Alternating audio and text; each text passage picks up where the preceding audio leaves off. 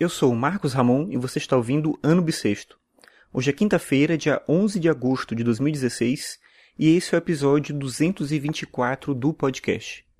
E hoje eu li um texto no Canaltech falando sobre a questão da pirataria e do costume, do hábito das pessoas de utilizarem programas pirateados, mesmo tendo alternativas viáveis de usar um programa pago.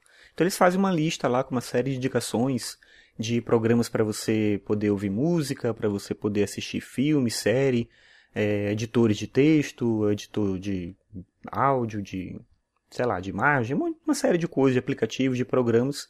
Mas mais do que a lista, eu vou botar o link no post para você ter acesso à lista lá que eles sugerem, né, o que, que eles colocam. Me deu até a ideia de de repente escrever depois um texto indicando as coisas que eu utilizo que eu acho que são bacanas. Mas o que eu achei interessante também foi a questão da discussão, da reflexão sobre a pirataria e sobre o como a gente se relaciona com essa questão de quem produz e de quem tem acesso a esses produtos. Na instituição em que eu trabalho, a gente tem um curso técnico em desenvolvimento de sistemas. E eu trabalho lá com uma disciplina que chama Ética Aplicada à Informática. Então a gente acaba refletindo um pouco sobre esse processo, às vezes até do paradoxo que envolve você está formando alguém que vai criar o software e ao mesmo tempo essas pessoas não aceitam pagar por programa nenhum de ninguém. Então é uma coisa um pouco contraditória e a gente traz essa reflexão. Como é que você se, se, sente entrando em uma área em que você não apoia os desenvolvedores, que você não apoia as pessoas que estão trabalhando nessa área. E aí, para além disso, quais são as alternativas, quais são as possibilidades da gente pensar é, esse mercado, entender a produção e entender modos né, de, de utilizar os recursos que existem na programação para criar um tipo de programa mais acessível, mais viável para o consumidor e também para quem está trabalhando do outro lado, criando esses produtos. Não é uma questão de moralismo, não é ideia de dizer o que é certo, errado, o que você deve fazer ou não, mas de novo é entender a complexidade dessa, dessa relação da gente com as coisas e do porquê que a gente faz determinadas coisas. Então, por exemplo, um exemplo que é sempre utilizado pelos estudantes quando a gente começa a discussão é assim: ah, mas uma licença do Photoshop é muito caro. Muito caro para poder ter o Photoshop no computador. E aí a outra pergunta que vem direto disso é: você precisa do Photoshop exatamente para quê? Então, a maior parte das vezes são pessoas que precisam de um editor de imagem simples.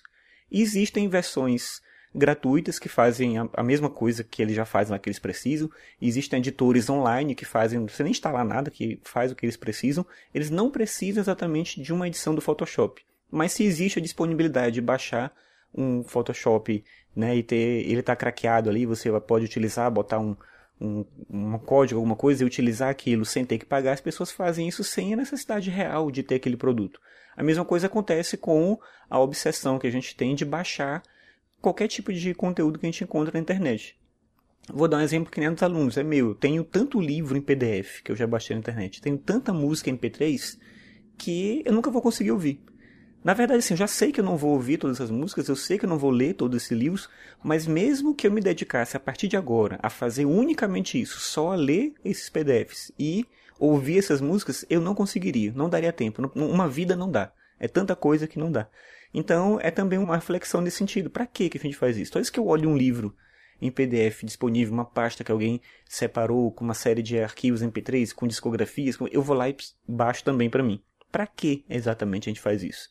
Então é um pouco que uma obsessão, uma coisa meio que de acumulador, e é um comportamento nesse sentido que eu acho que tem a ver também com o software pirateado, com os programas, com as coisas, meio que uma ideia, não é tanto uma reflexão sobre a injustiça do mercado e como ele não funciona bem, quer dizer, é, é meio essa linha do, do argumento do texto lá do Canaltech. Existem é, possibilidades de você pagar pelos aplicativos, pelos serviços de forma justa e aproveitar bem tudo isso. Então, é, eu sou um assinante do Netflix, por exemplo, eu acho que me atende muito bem, da mesma forma que o Spotify. No semestre passado, eu assinei HBO só durante o tempo que passou o Game of Thrones, então, quando acabou, eu cancelei imediatamente. Então, é assim, tem alternativas para você fazer as coisas sem precisar de outro caminho. É obviamente cada um sabe o que faz e por que faz, mas é também entender esse processo, né? Quando você entra na internet, entra nesse site, você começa a baixar esses arquivos, né? Quantas vezes eu já tive que formatar o computador porque eu ficava vasculhando a internet atrás de um arquivo de série, arquivo de música, não sei o que e tal. E quando eu olhava meu computador estava imprestável de tanto de tanto problema que ele tinha, de tanto vírus, de tanta coisa que estava ali. Então, é, tem uma, uma consequência também esse caminho que a gente faz e que traz tanto trabalho. Assim. Você perde também muito tempo procurando um meio de fazer as coisas é, e de baixar aquele arquivo legal, baixar aquele software que você não precisa. Né? Então, é meio assim. Eu acho que realmente quem precisa do Photoshop para trabalhar, por exemplo, geralmente essas pessoas são as que pagam. Porque elas entendem o valor daquele produto, elas entendem que aquilo faz parte de uma rotina de trabalho, elas valorizam a existência daquele, daquele produto e querem a qualidade dele, querem o update mais recente, então geralmente são elas que pagam. Então o usuário comum que realmente não precisa de todos os recursos é o cara que está baixando a versão pirateada e, como eu falei, né, meio para quê assim. Então é meio que um costume mesmo, né? Tá disponível, a gente acha que pode ir lá e pegar. Não sei, não estou muito certo sobre tudo isso, estou falando meio que de impressão, mas lendo o texto com a Anotec me lembrei dessas questões e achei bacana de trazer essa reflexão aqui para o episódio de hoje. Então, é isso, até amanhã.